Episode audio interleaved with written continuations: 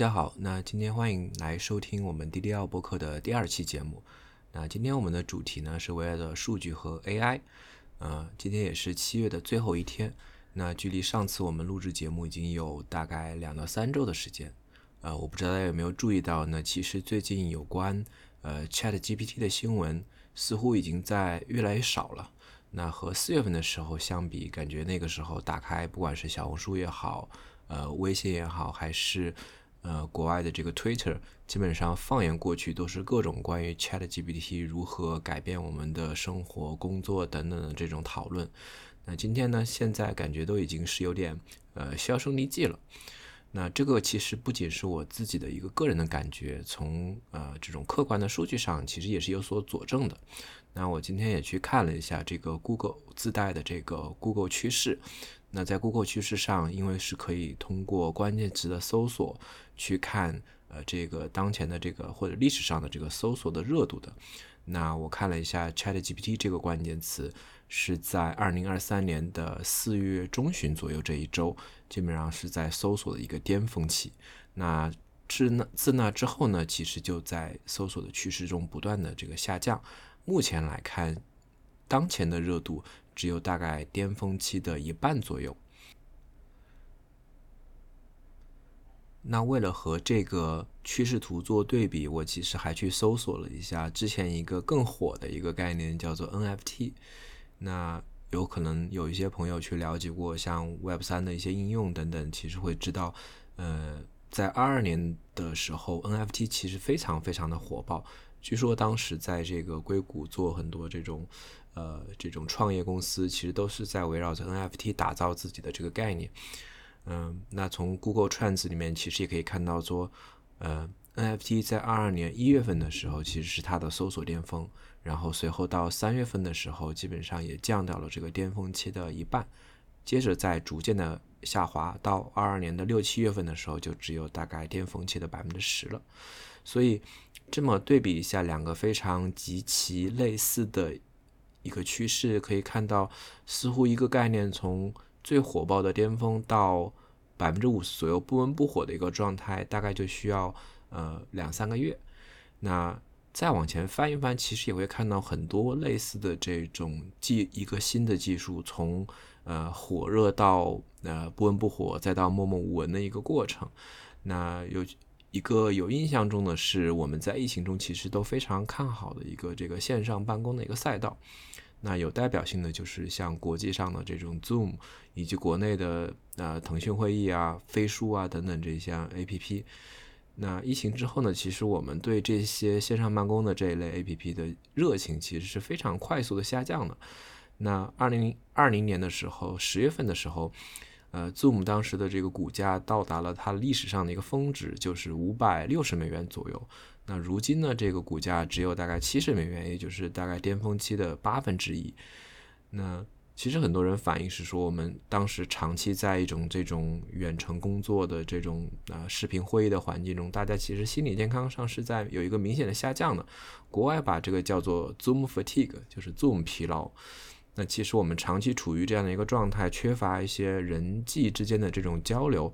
不知道谁要发言，也不知道对方实际的一些情绪态度。特别是，嗯，这种远程工作导致大家其实工作时间被无形的延长，因为我们随时都处于一个在线的状态。那如果你是国内的使用这个钉钉的朋友，其实你应该是非常有感受的，就是一旦你不是在工作中，你其实看都不想看这个 APP。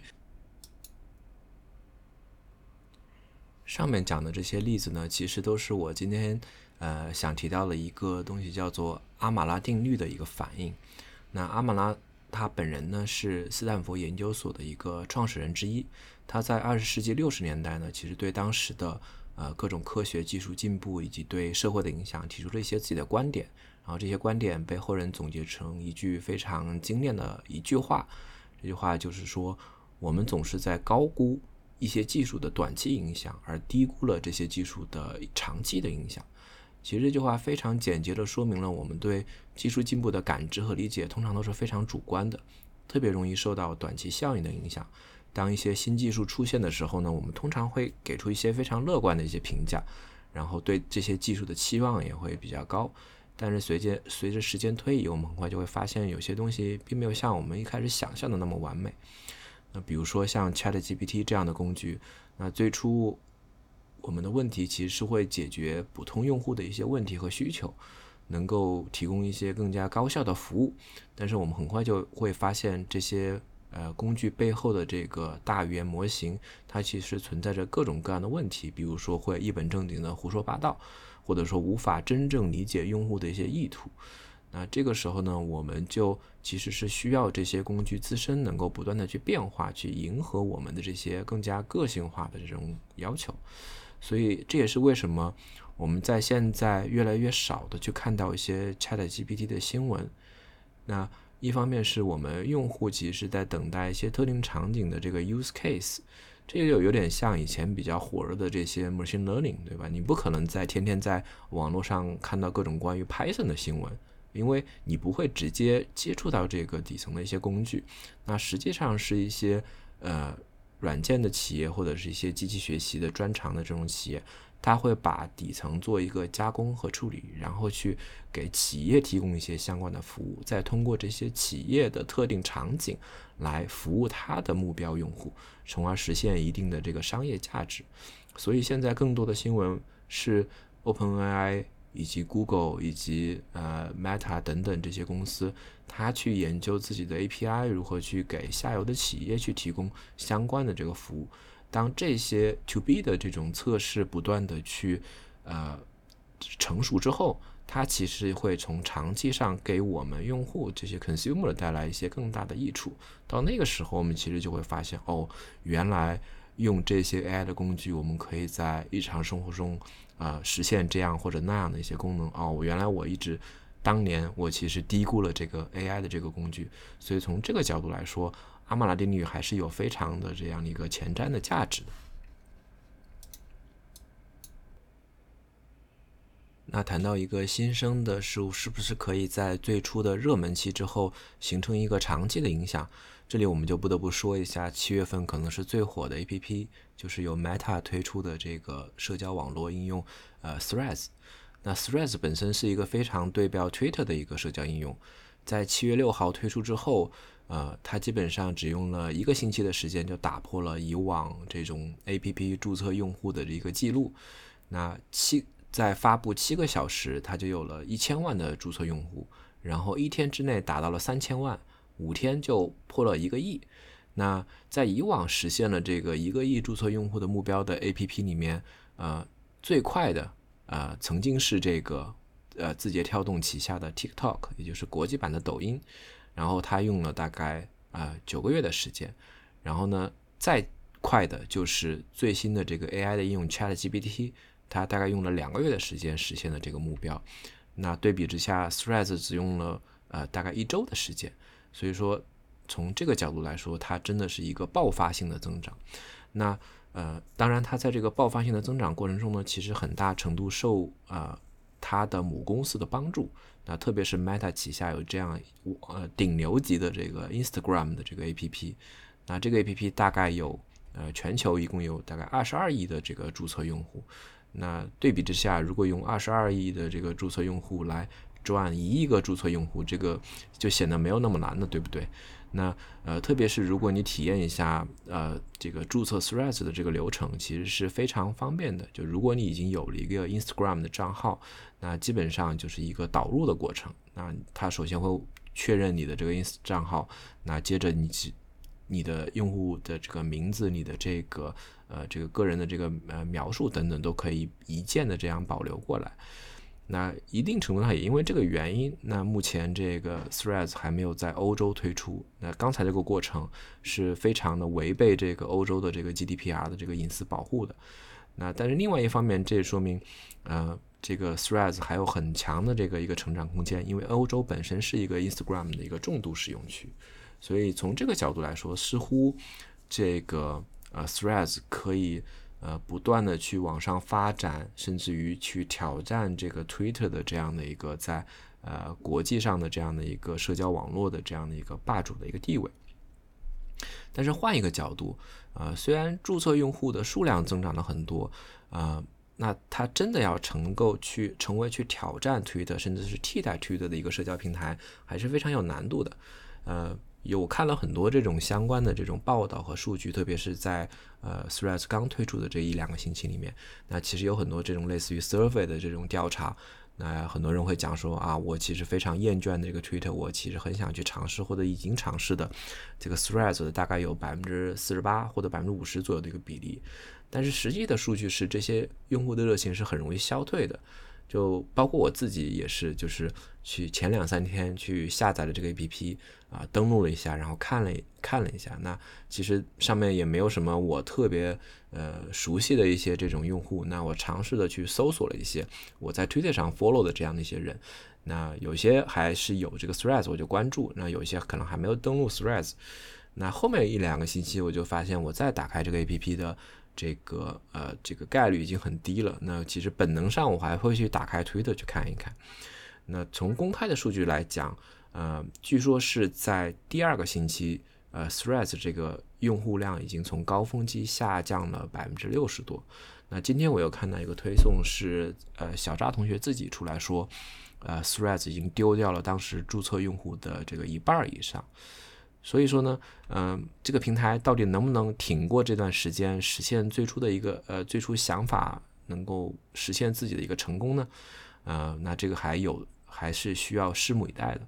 这里要说一下的，其实历史上也有也有一些这种呃早期爆发性增长，那最终却是失败的一些社交网络的案例，那国内国外都有。那先说一个国外的，就是在。二零一一的二零一一年的时候，那谷歌自己也想呃进入一个这个社交网络这样的一个领域，那其实推出了自己这个 Google Plus 的这个服务。那现在我估计很多人已经不知道这个服务的存在了。那那个时候谷歌呢，其实还是呃至少在国际上是非常有这种呃这种 leading 的一个这个地位的。那它的这个搜索引擎，它的这个 YouTube，它其实有一个很强的一个生态网络。那所以在这种生态网络上，他想去构建这个一个新的一个社交平台，听上去也是一个合理的，对吧？那呃，的确在最初呢，呃，Google Plus 的这个用户啊增长的非常快。那到了二零二零一三年，呃，这个注册用户据说已经达到了一点五亿。当然，这个过程过程中也不是没有争议的啊，就是包括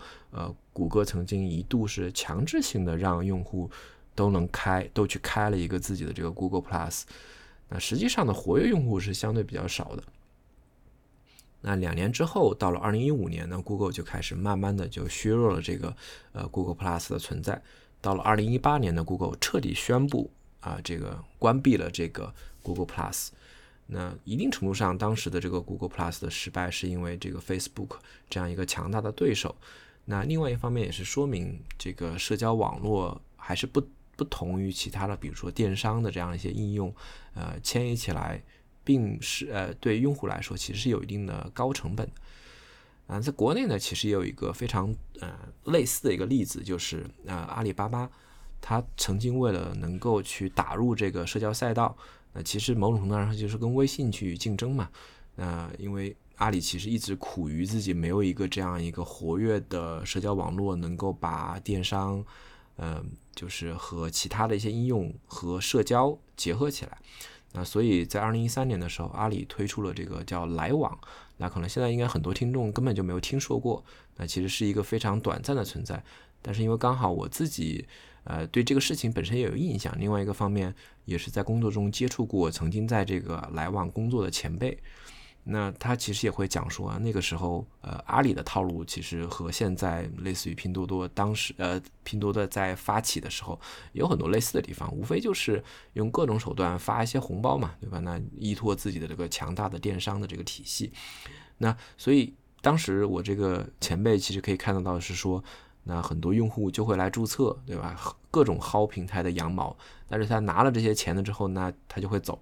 啊，再也不来了。所以用户其实是非常，特别是国内用户啊，可能非常的鸡贼。那毕竟每天都在和这种国内的各种 APP 玩这种把戏。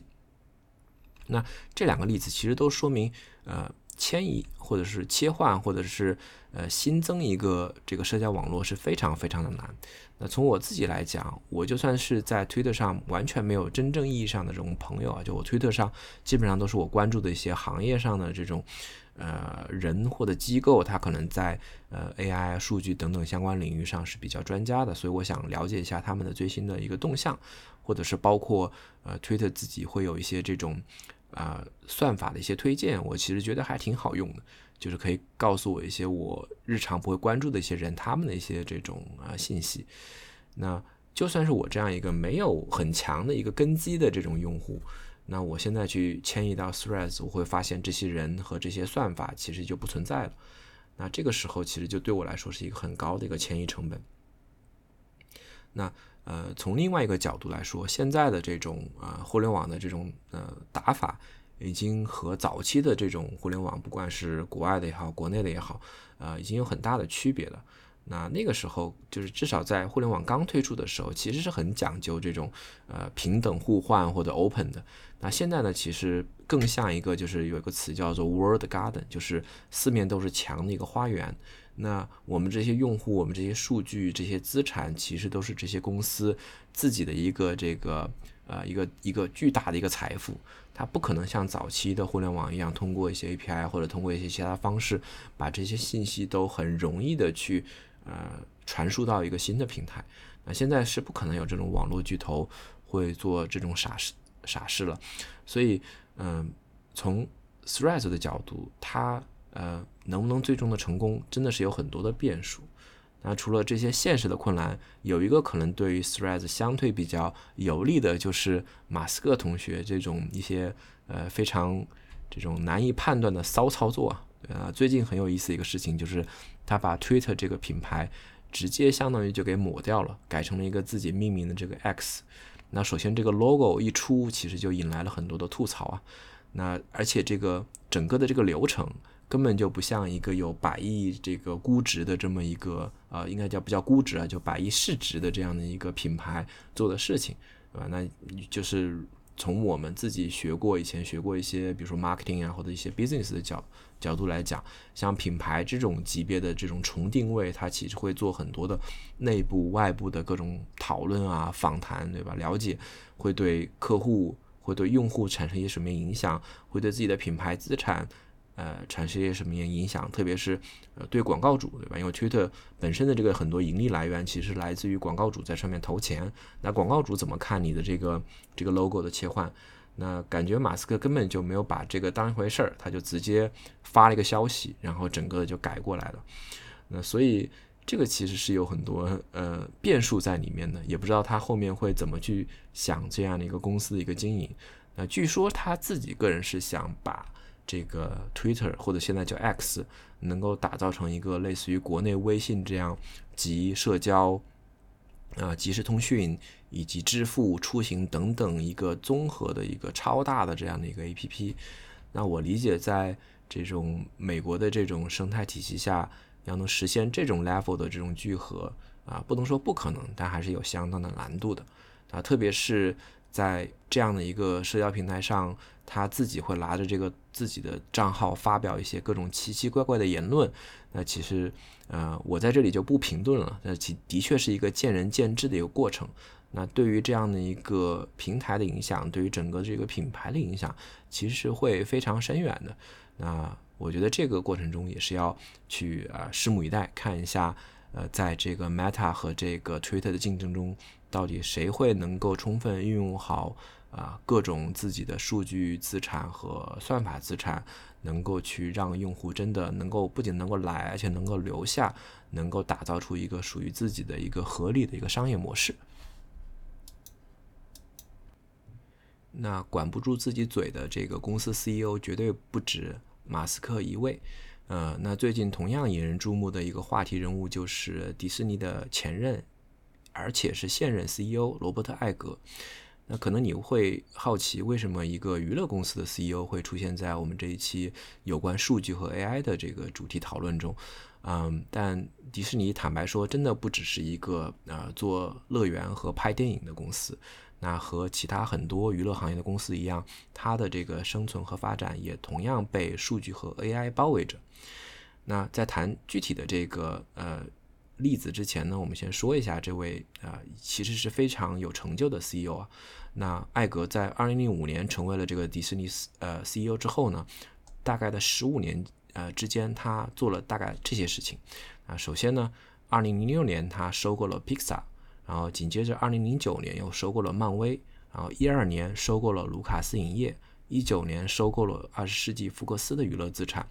那这十五年期间呢，他通过这种啊收购的这种呃操作，其实为公司呃带来了许多超级的这种 IP。那呃大家可以想象，呃也是为什么呃他能够将迪士尼的市值从四百八十亿美元提升到了两两两千五百七十亿美元。啊，这些各种的这种 level 的 IP，其实为迪士尼带来了很巨大的增长空间。那同样重要的是，他在二零一九年，也就是他在卸任前的一年，他其实推出了迪士尼 Plus 的这个流媒体平台。那作为这个流媒体的这个呃领域，无疑它的主要竞争对手就是 Netflix。那站在对面的话，其实 Netflix 它的核心优势并不是它的这个内容 IP，那核心其实就是它的算法。那如果你对这种啊有关的数据领域等等有有过一些了解，其实你多多少少就会听到这个 Netflix 的一些案例嘛。那其实这个公司呃主要的一个打法就是通过用户建立一些这种所谓的这个偏好族群，那通过偏好族群呢来研究到底什么样的一些用户可能会喜欢一些什么样的内容。比如说，一个在新加坡的这个三十岁的女性，可能和一个在美国的四十岁的男性喜欢同一个剧，啊，通过他们喜欢的这个剧来判断啊，这些人接下来可能会想看什么。那这种内容加算法的一些模式，其实是给了 Netflix 一个非常高的竞争壁垒。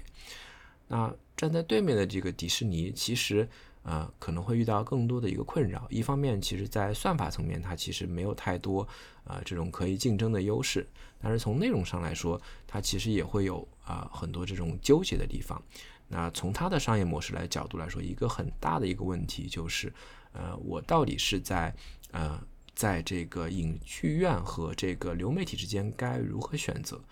那另外一方面，在内容方面，它其实也需要考虑，除了在星战、漫威以及各种公主之外，呃，用户还能在我们这个流流媒体平台上看到什么，对吧？那呃，这其实都是呃需要去做，根据数据，根据一些我们这个商业模式的判断，才能做出良好的决策的。那二二年十二月。呃，艾格其实是在大概卸任大概一年多之后，重新呃回到迪迪士尼担任 CEO 的角色。他基基本上是自己亲手干掉了的，就是当年钦定的这个接班人查佩克。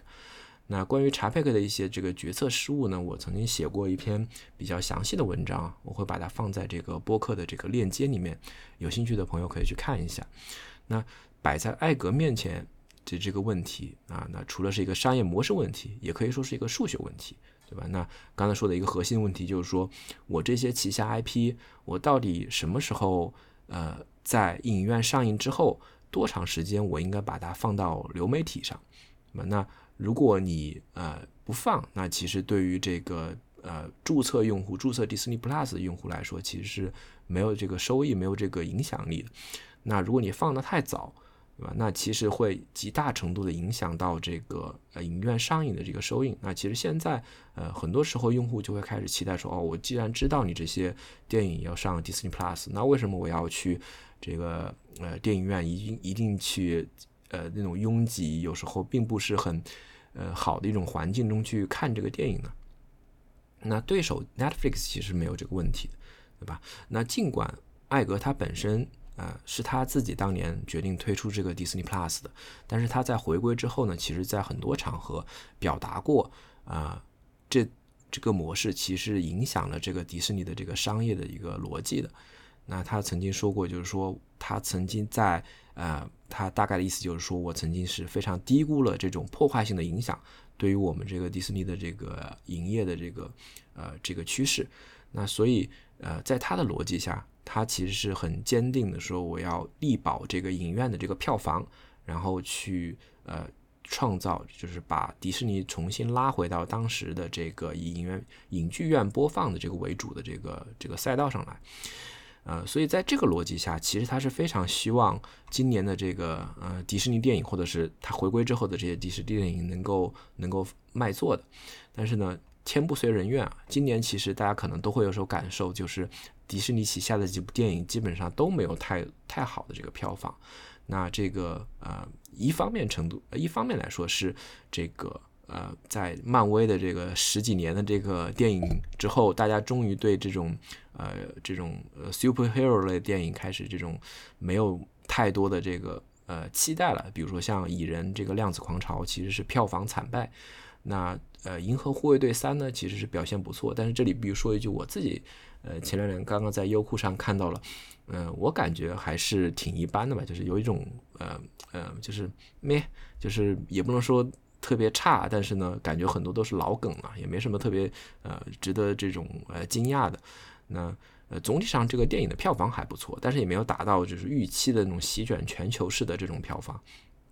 那另外几部电影，呃，《夺宝奇兵》就最新上映的，呃，似乎好像观众的热情也不高。那在各种争议夹击下的这个小美人鱼啊，因为这个选角色的这个原因，呃，多多少少算是在这个制作投入和票房之间打了个平手。呃呃，很有意思的是，今年其实表现最好的迪士尼电影是这个蜘蛛侠，但是因为这部电影的一个版权主要是在索尼那一边，所以其实它的收益大多数归归属了索尼，那迪士尼只是做了一个陪跑的。嗯，所以面对这种情况呢，艾格其实很大的一个问题就是如何去做一些降本提效。对吧？那是很多大公司今年都在谈的一个一个一个主题。那事实上，他已经在这个迪士尼乐园做过了一些相关的裁员。但是很意外的是，五月份开始，这个好莱坞编剧和演员呃开始了这个联合罢工。那艾格在这个过程中呢，接受了一个采访。那接下来这里就是一段啊他的一个采访的录音，就是给他招来了一些这个风波。我们可以先听一下。uh, prominent CEOs. Let's go uh, to uh, Disney CEO Bob Iger, who appeared on CNBC mm-hmm. Monday and criticized the Actors Union for calling a strike. I think it's very disturbing to me. I, you know, we've talked about uh, disruptive forces on this business and all the challenges that we're facing and the recovery from COVID, which is ongoing. It's not completely back. This is the worst time in the world to add to that disruption. There's a level of expectation that they have that is just not realistic. And they are adding to a set of challenges that this business is already facing that is, quite frankly, very disruptive. So they're not being realistic? I know they're not. Why not? I can't, I can't, I can't answer that question. 其实，在他的采访里面有几个关键词。那第一个是 disturbing，那其实这个就是一个个人的态度，对吧？我就是很不爽你们罢工。那第二个呢，就是 disruptive。那我觉得这个可以理解为，从迪士尼的角度，它其实面临流媒体像 Netflix 和其他一些平台的竞争，它其实是呃很纠结的。它在这个点。呃，第三个就是 unrealistic。啊，就是他觉得这些人的一个诉求其实非常的就是个不合理。那呃，我们一个一个的来看啊，就是呃，首先我们来看这个 unrealistic，这个其实是我想呃重点去呃谈一下。我觉得有很多的这个数据其实是很有意思的，就是说呃，这次其实由美国的这个编剧作家协会发起的这个罢工呢，它其实矛头指向的就是迪士尼和 Netflix 这些流媒体的娱乐公司啊。就如果说艾格担心的是自己的这个呃商业模式，特别是呃流媒体如果做得不好，那其实可能会让整个的这个迪士尼呃娱乐帝国损损失那么一丢丢，或者百分之十、百分之二十，或者从呃极小的可能，它可能从某个老大的地位变成老二的地位，或者是某种市场份额的亏损吧。但对于那些普通的编剧，呃，以及演员，特别是那些一辈子可能当不了明星的这种群众演员来说，他们其实要的是什么？他们要的是这个，呃，从流媒体商业模式中啊拿回生活的一些基本收入。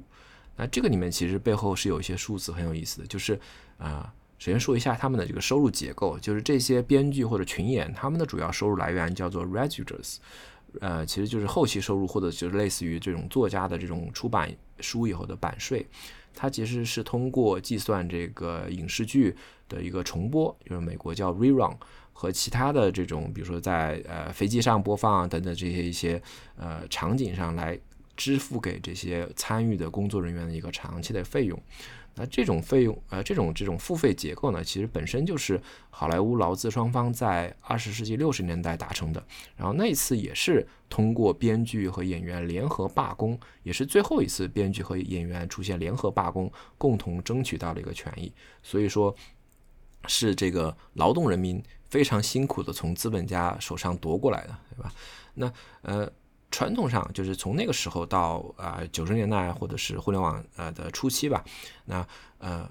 这种模式并没有受到很多的影响，因为呃大部分的这种呃这个电视节目头首先是通过这个有线电视上去播放的，对吧？或者是如果有人去购买了一些 DVD 也好、蓝光呃 Blu-ray 也好等等，呃这些参与者都会得到一些报酬。那这些后续的报酬呢，其实是跟这个节目的长度、你自己在过程中的一个角色的大小，然后制作的预算等等等等，呃，相关的。那呃，我们比较熟悉的一些知名的一些这种演员，其实是很受益的。比如说，我们呃经常会呃看到这个《老友记》呃六位主角啊，据说是现在仍然能够通过这个 Rerun 每年拿到百万美元以上的分成，对吧？这个妥妥的这个被动收入啊。那呃，之前一些类似的情景喜剧，比如说这个人人都爱雷蒙德，呃，这个主角雷蒙德和这个这个《宋飞传》这个主角 Jerry Seinfeld，其实都是呃通过这种渠道，就是其实都是相对非常的富有啊。特别是 Seinfeld，据说是一个这个这个顶级这个车的一些什么呃这个 collector，他非常喜欢收集一些这种以前的这种老车，特别好的一些车等等。那呃，但是相比之下，群众演员和编剧的日子就没有那么好过了。那《老友记》里面，就是熟悉《老友记》的朋友，如果记得的话，其其中有一集是讲这个 Joey 他的这个医疗保险过期了。然后他这个时候得了这个 hernia，他他他又不能去医院看病，因为在美国，如果你没有医医疗保险的话，你其实去医院会简直就是天价的费用，所以他就强忍着病痛一直都不去，然后直直到自己这个参加这个 audition 拿到一个新的工作，然后得到这个医疗保险，他才去。那这个虽然有一点搞笑的意味，但是在这种医疗费用非常高且这个工作性质本身有一定风险的这种呃娱乐圈中呢。其实有是有它的现实呃味道了，在这次的罢工期间呢，其实就披露了一组数据，就是医疗机构给好莱坞的这些从业者的医保方案中呢，你必须每年至少赚够两万六千美元，也就是大概十八万美元呃十八万人民币啊，才能够去参加这个医疗保险。然后在这个编剧呃这个做以及这个演员的这个协会的注册的呃十几万这个普通演员中。只有不到百分之十三能够达到这个资格，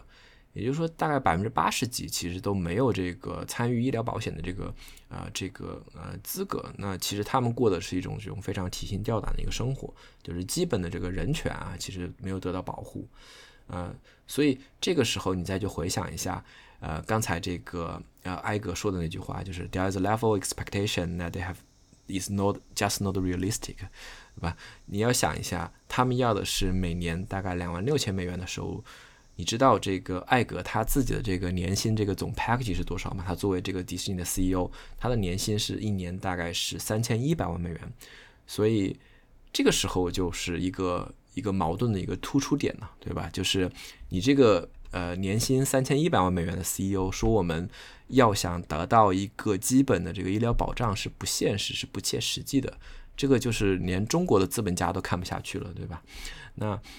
抗议者呢，其实是希望能够从呃流媒体中得到一个切实的分成，因为在流媒体的环境中，由于没有了这些呃 rerun 的这种存在。啊那更多的取而代之，它的这个 matrix 其实变成了这个 subscriber 啊，就是有多少注册用户。那注册用户之后，他每次点击，它的这个计费方式和原来是完全不一样的。所以这就造成了这些编剧和群众演员的这个收入的这个呃大幅的下降。那根据我相关查到了一些数据啊，就据说是在呃 ABC 就是美国的一个电视台，如果播出一个小时的这个黄金时间段的一个节目。啊，那单次的这个重播啊，就可以让编剧得到大概两万五千美元的这个酬酬劳。那这个是所有的编所有参与的编剧而不是个人。那如果这个节目是在 Netflix 上播出的话，呃，大概整体就只能得到两万美元的这个一个分红。然后如果是在更小的一些媒体上，呃，播出的话，其实会越来越少。而且在 Netflix 上，随着这个每增加一年，这个呃是会逐渐的不断的递减的这个断崖式的一个往下降，所以这个就造成了很多呃从业的人员，他其实会呃收入会非常非常的低。那自从有了这个罢工的这个活动之后呢，很多呃美国的这些编剧和演员都晒出了自己各种的奇葩的收入，他们在推特上搞了一个叫 Post Your Pay 的这样的一个一个 tag，那呃一些这个。一些人呃纷纷的这个抛出了自己什么呃二十七美分呀，或者是零点几零点零几的这种啊这种支票啊，就是非常的可怕。那一个比较有名的例子是 Netflix 一个呃比较有名的剧叫《女子监狱》，应该叫《Orange Is New Black》。它的这个这个呃演员他抛出了说，自从节目开始之后，他总共获得的这个这个 residuals 一共就是二十七美元。所以呢，这些其实就其实很多人抛出来的，我根本不知道他们的名字啊。那所以其实更更多的就反映出了这个行业的一个现状，就是说在这种你看上去很火的一个娱乐一个行业中，那可能头部呢拿到的是一个非常大的头，包括这些娱乐公司的 CEO，他其实拿到的是大头。那一个哥们儿就是刚才推说我自己拿了一个三美分的这样的一个呃这个支票的这个哥们儿，在他的推特上就。调侃了一下，说，呃，这个我我拿这个三美分的时候，这个 Bob 正在就玩在他的游艇上玩耍呢，对吧？那其实是一个呃非常呃某种程度上非常不公正的一个一个现象。所以呢，这个是有关从这个 on risk 的角度，你看这个 data 其实是在说完全不同的一个故事。那另外一方面呢，在这个罢工中，一个呃以往不会提到的一个事情，就是关于 AI。那许多编剧和演员其实是对这些大公司的 AI 动作提出了自己的质疑。那这个时候，我觉得并不一定是这个，嗯，阿马拉定律啊。我觉得它并没有就 overhype 他们现在的这些威胁。那一方面呢，是这些公司其实很早就开始尝试用 AI 来替代演员，并且还非常的成功。那比如说，在那个迪士尼的这个呃星战衍生剧《曼达洛人》中，其实已经用那个 AI 生成了一个年轻版的这个 Luke Skywalker。那呃，而且其实观众还是给了很多的好评。那毕竟 Luke Skywalker 他背后这个 Mark Hamill 他其实非常的有名嘛，我相信他有足够的这个影响力，或者说他有足够的砝码可以去和迪士尼谈判。来维持自己在这个过程中的收益，但如果用 AI 替代的是一些无名无姓的这种群众演员，那应该就是另外一回故事了。所以，呃，这个编剧协会其实在他的公开的这个呃说明中，其实就已经质疑过这些公司动作，就是指出这些公司其实提议我们这些群众演员可以接受一个这种仪器的扫描，然后获得一天的工资，然后他们就可以永久的去使用这个呃形象。并且，而且是在任何项目中都无需征求呃这些人的同意，这个其实是非常的不合理的。